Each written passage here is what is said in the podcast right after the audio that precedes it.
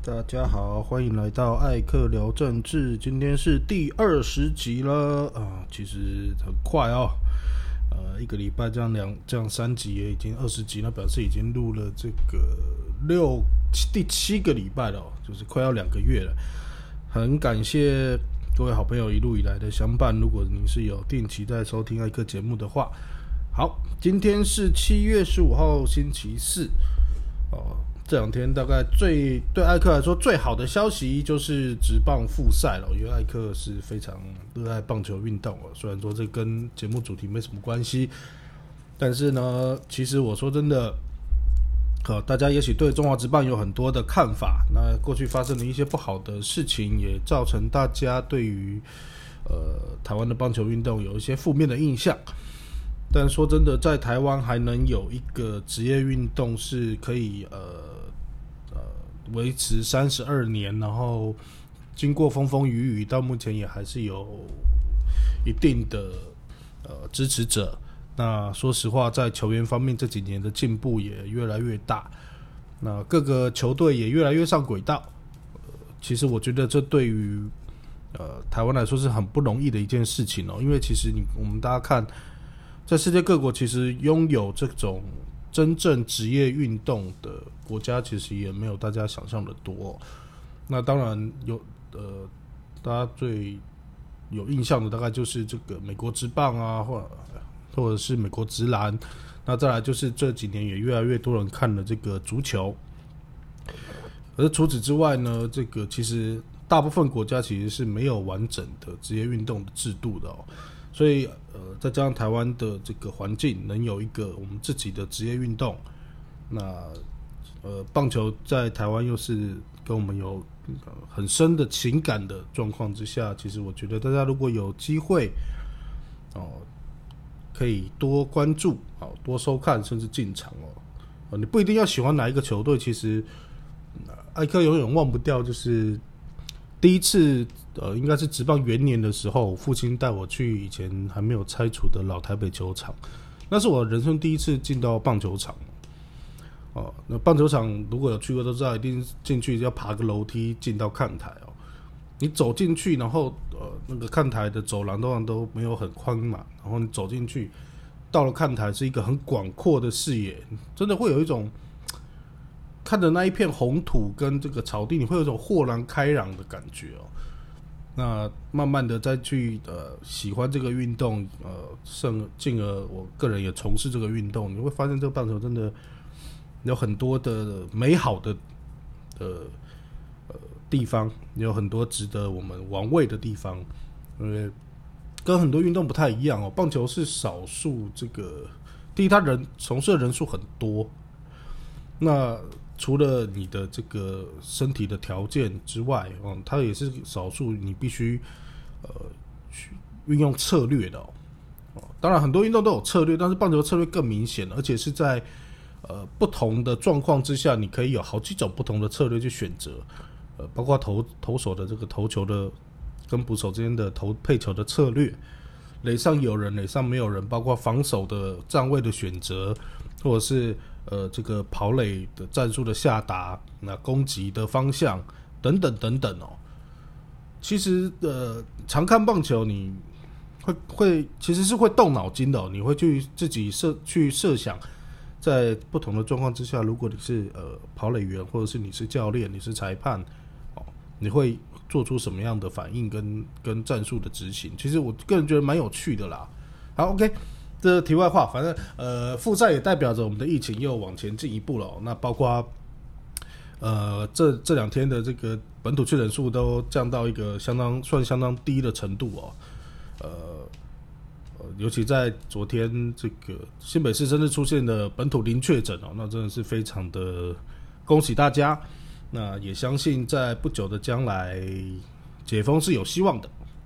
那今天。今天当然，呃，又有三批次的这个疫苗，包括日本赠送的跟我们自己采购的 A 利和莫德纳，都来到台湾。所以呢，呃，陈世忠今天就缺席了今天的防疫记者会。其实 这件事情艾克讲过，不过艾克还是觉得有些话不吐不快哦。就我我实在是很想很想问陈时中，也也很想问指挥中心，记者都没人问嘛？请问疫苗来陈中去到底要干嘛？他是要怎么样？要负责检验，还是负责运输，还是直接去拍照了？我我说这我看不懂啦，就这种仪式性的东西，可不可以不要不要再做了？我们疫苗没有多到你可以很骄傲的告诉大家，我们大家都可以打疫苗。我们还是在求人家赶快来的状况之下，你去接那个飞机的意义到底是什么？没有意义啊！你去接飞机的重要性大到你不用开记者会。虽然说我觉得你记者会你有来没来，本来也没差啦。那记者会从来不会回答真，不会回答关键问题，也不会告诉你真的讯息嘛。那你到底去干嘛？作秀吗？可是我发现，哎，这一次因为这几这这一阵子一直有疫苗来，一次两次记者拍，这后面再来，这这实在是没有什么新闻性啊。艾克相信。呃，下一次如果再有疫苗来，会受到媒体跟呃各位好朋友的关注，大概只有 B N T 疫苗来的时候吧。A D 跟莫德纳来那么多是可以了啦，因为你去呃，大家可能都呃可能知道，可能不知道，这个长官要来，其实对于基层人员来说是非常麻烦的一件事情哦。呃，因为艾克做过这种呃幕僚嘛，哈。你要去之前呢，你就要先跟当的在现场的基层人员要先对行程哦。长官几点来？从哪边车子从哪边进去？从哪边下车？流程是什么？动线是什么？那个是必须要精确到每呃的五分钟、十分钟以内的这个精确度。那长官可能要讲什么话？那稿子谁写？那这个稿子看过了没？那长官什么时候一定要离开？这个流程上面不能做出呃有。可能本来的安排不能配合，这边要弄短一点，那边要弄长一点，因为你来你会造成人家很多麻烦，所以为什么很多在重大事件发生的时候都不希望长官去哦？尤其如果你只是去看的话，因为你去会造成现场很多的负担哦。所以陈松可以的啦，做秀也做够了，那个纪录片你这这。纪录片都拍好了嘛？到不到时候拿出来放就好了。大家都认识你了，不用再宣传你自己了。大家也都知道，目前国外送我们的疫苗比我们买到的多。那你到底要证明什么呢？你去接那个机要证明什么呢？还是你只是记者会开烦了不想开？做这些无聊的事情到底有什么意义呢？这让人家看得非常厌烦哦。好，陈忠。就讲到这，反正每次每一集讲他几乎都差不多的事情哦。艾克也艾克也实在懒了，不想讲。我们现在讲另外一件事哦。这个台积电跟红海买到疫苗 BNT 疫苗之后呢，我实在是搞不懂为什么呃国民党，因为后边有还有慈济嘛，慈济也还在走，那国民党也出来说他也要买五百万支疫苗。呃，艾克质疑这件事情。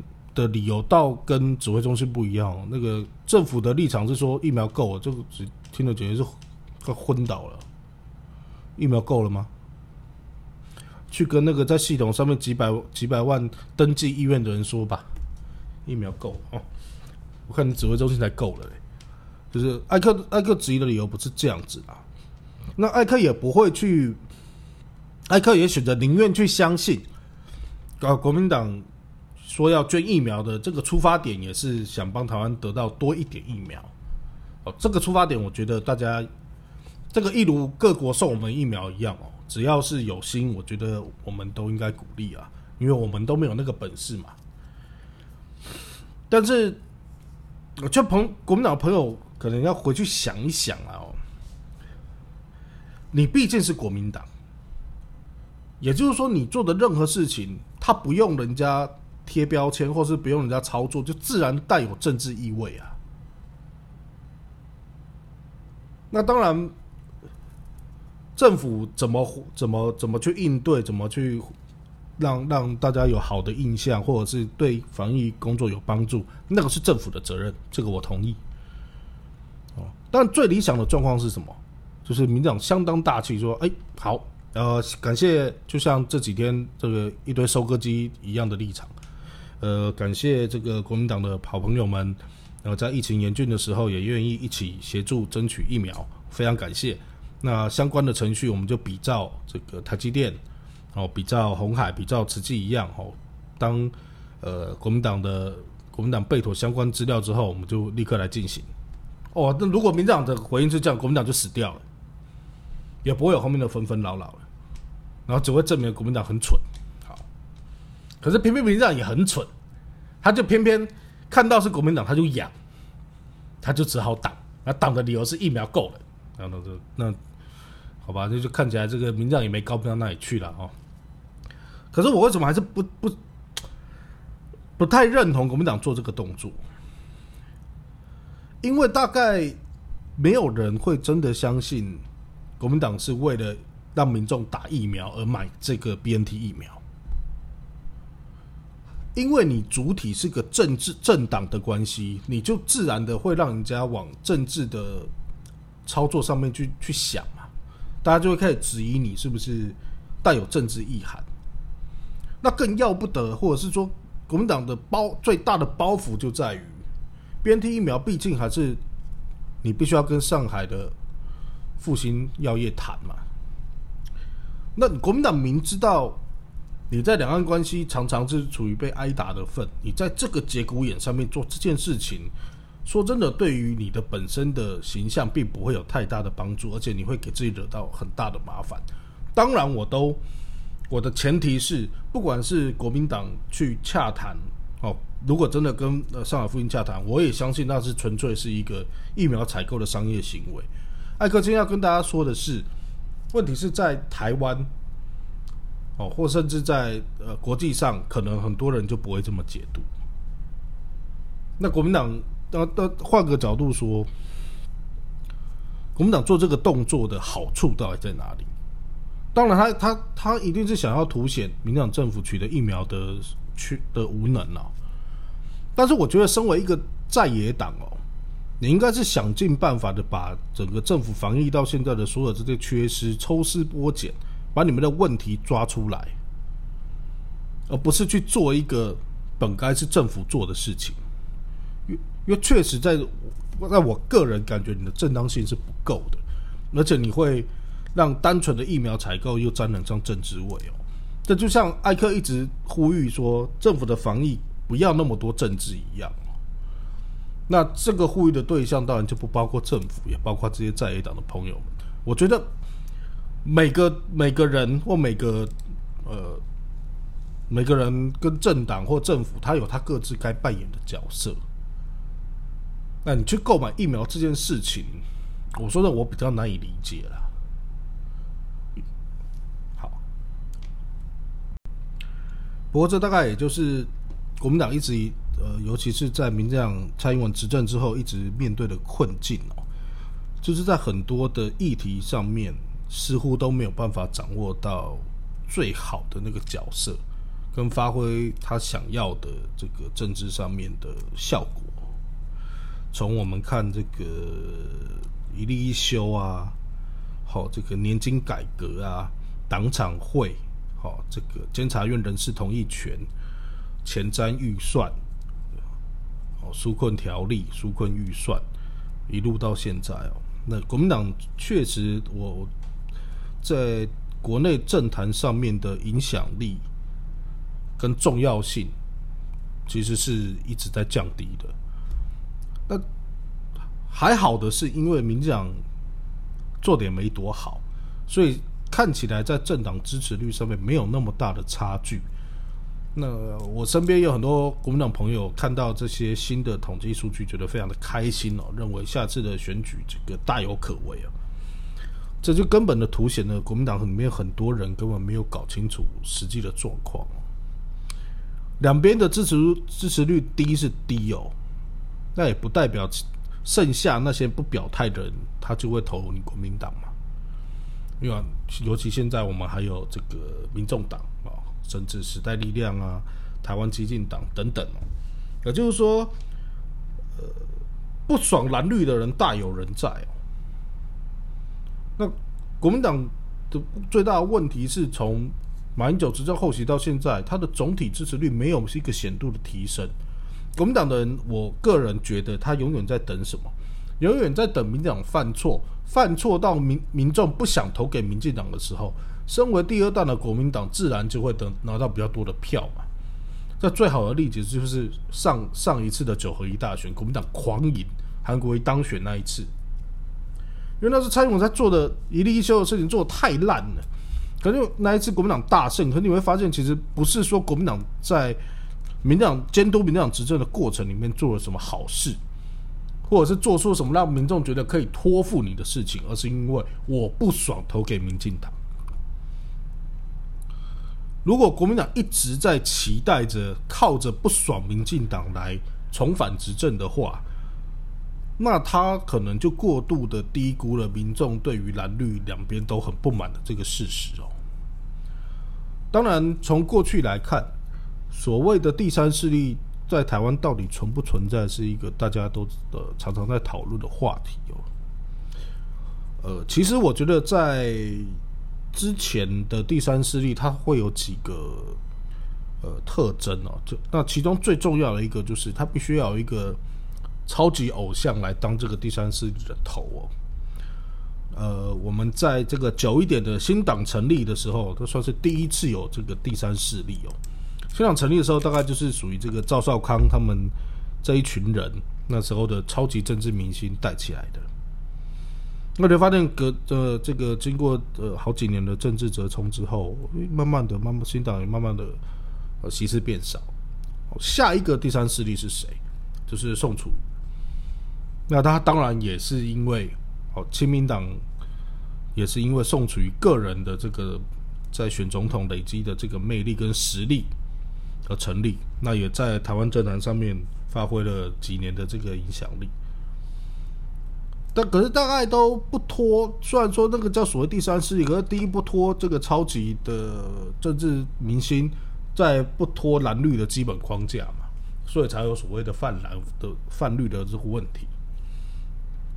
一本是后来再来时代力量也一样，时代力量当然就是以黄国昌老师他们这些人哦，以这个太阳花这些人来当成他这个时代力量那个时候呃进进军国会跟进军政坛的最大的卖点。那你会发现很快哦，四年之后，其实时代力量除了立法院剩下三席不分区立委之外，然后地方有几席议员，可是整体的政党的形势非常的变得非常不好，甚至很多人都预测。在下一次的选举，时代力量其实应该会大幅的减少。那当然，其实这这个过程里面还有一些小的啊，像激进党啊什么，那或者甚至像苗博雅啊这种比较特别的，这种你说他算第三势力吗？我觉得他算是独立候选人啊，他有比较强的个人的魅力啊，跟个人的这个政治上面的吸引力，但是他大第一，他大概还是不脱于蓝绿的基本范畴。那再来就是，他们的立场踩得太偏，偏到他们他大概除了他自己之外，他很难再找到一群人来成立一个政党或一个势力。呃，因为成立政党跟势力，其实不是说那个我有理想、有抱负，或甚至我长得好看，我我被人喜欢就可以成立的。因为整个政治性政治的操作上面来说，你要成为一个党或一个势力，你是必须要一群人的。这个一群人不只是台面上一群人，你还有支持你的一群人哦，包括啊，这个人不只是选民哦，你还有组织，要有钱，要有赞助等等等等，所以没有那么简单啦。那当然，这个大家就会说，呃，艾克，你今天讲是不是在讲民众党？没有错，其实民众党大概也还是不脱之前的我刚讲的那几个特性。第一，他有政治明星叫柯文哲。第二是，他过去还是依然被归类在某一个呃阵营里面。当然，柯文哲一开始是以泛绿的角色，不然也不会得到民民进党的礼让哦。但是我们发现，刚柯文哲试图想要脱离泛绿之后，要成立自己的民众党，然后开始在在准备进军下一次总统大选的时候，就会碰到很多的阻扰。但是我发现比较有趣的事情是在网络上或者是在评论报道上，柯文哲似乎带着民众党有走出一点蓝绿之外的路，只是说不是很明显。毕竟虽然说，呃，他有台北市政府，那他立法院有党团，但这政治毕竟是数人头。就算是要比拳头，你还是要拉帮结派，所以他免不了会有一些立场上面被归比较偏谁，或者是跟谁比较友好这样的问题。但是我觉得民众党值得注意的是，他很努力的开去开拓各地的地方资源，跟在希望踩到各地方里面去。但是民众党最大的问题，同样也是在如果说没有柯文哲，民众党就会死掉的话，那这个党。要成为真正的第三势力，还是有相当一段路要走了。因此，这一次的九合一选举就会比较重要。就到底台湾的第三势力有没有真的？呃，我们简单说，不要说第三势力，就说第三大党啊，可不可以真的站稳脚跟，就要看这一次的选举那目前艾克说的还是悲观的了。那毕竟除没有除了柯文哲之外，民众欠缺足够。有吸引力的政治明星或足够清晰的政治议题，我觉得这是非常重要。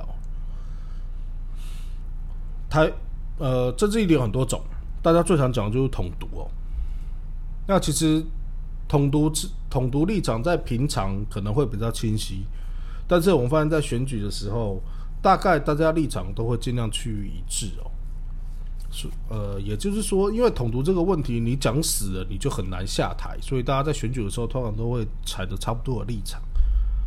那再来讲经济，在国外有可能有左派右派之分，可是我们我们发现，在台湾，台湾的这个经济的议题的倾向都非常奇怪。我们既要当左派国家，又要当右派国家，为什么艾克这么说呢？我们既要既希望我们呃，应该这样说，候选人在开证件给选民的时候。大概福利政策都是非常乐意开的，但是我们也很乐意开建设的政策。那通常建建设国家这种大政府比较偏向右派，社会福利比较偏向左派。那这其中最最根本的就是因为有这个资源分配的问题，你要以什么为重嘛？可是台湾的候选人都告诉大家，我们都我都可以给你。那那我们是很有钱，是不是？我们要一个。政府拼命建设的国家，然后政府给给人民很多福利，我们还不我们还不调整我们的税制，所以我觉得台湾也有呃某部分来说也算是个奇迹啊哈，可以又左又右，然后又维持相对低的税率，然后还可以呃到现在在国际上啊站稳自己呃算站稳自己的脚步，真的也要拍拍手了。只能说我们可能不知道是底子很好，还是民众的这个呃自我保护能力很强哦。不，anyway，为什么要谈这个第三势力啊？谈这个左派右派啊这些问题？是因为我一直很好奇，艾克一直很好好奇一件事，就是现在看起来大概有五成以上的民众不喜欢蓝，也不喜欢绿，对白也没对民众党也没有什么好感。那下一次投票会怎么投？因为每一次在选前大概一年到一年半的时候做出来，其实嗯差不多都是这样。就是当然那个数字是会呃呃，就是不喜欢蓝不喜欢绿的数字越来越高的，可是大概都会有超过或者是接近一半的民众是都不要。可是他在选举的时候，他还是选择蓝或绿。这个其实是有一种。无可奈何的选择。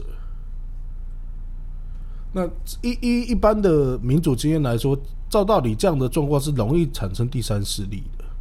但是，也许就是因为蓝绿各政党或蓝绿白政党，其实在各种议题上面都没有一个很清晰的区别，所以造成没有办法让民让这些真的关心自己权益的民众在这蓝绿之间做选择。那他只好。那你说不投票？问题很多人觉得不投票就是没有表达我的意志嘛，所以他只好退而求其次的在我既有我能选的里面选一个。换句话说，只要谁可以掌握这个心态，然后提出好的政策，基本上我觉得我们的第三世界是有希望的，而且越来越有希望。过去我觉得没有，因为过去受限于传播媒体的限制，很难哦，因为媒体容易被掌掌握。那网络科技发达之下有可能，但是我们要怎么样发展，然后要如何跳脱我们过去除了选择议题或选择政党之外，很重要就是我们通常对于那个地呃基层的社群的那个归属感，或者是家庭的政治影响，我相信这些都慢慢在减退。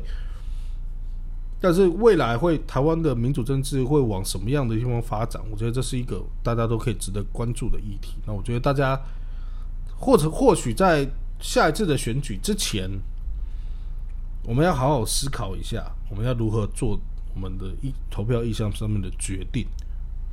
因为政治不要不关心，政治跟你绝对切身相关。但是我们就在过去的经验，我们很难过的是，我们投那一票。之后，在他任期之内，基本上跟我们一点关系都没有，所以我们都变得头好爽好爽哦！他当选拍拍手，哦没当选好难过。但是我们的生活有什么太大的影响吗？其实说真的也没有，但这样是不对的哦。那为什么不对？因为那表示民意代表跟我们之间啊，民意代表或首长跟我们之间是没有连结的，所以他可以用骗的，因为。他选上之后，你也拿他没辙，所以我们要怎么适度的关透过关心公共议题，适度的表达我们的意见，给这些民意代表，给这些首长，知道人民在想什么，知道你应该为我们做什么，我觉得这是大家很重要的。那这几年有好往好的方向发展，第一个是公投，虽然说现在又被阉割的乱七八糟，可它毕竟是一个表达民意的。很好的工具，再是罢免案的成功。虽然说这罢免案的成功伴随着很不合理的这个调降罢免门槛，不过它至少是一个意志力的展现，也让这些候选人或民意代表知道，不再是你投完之后我爽四年，这是很重要的。好，台湾的未来我们继续关注，谢谢大家，拜拜。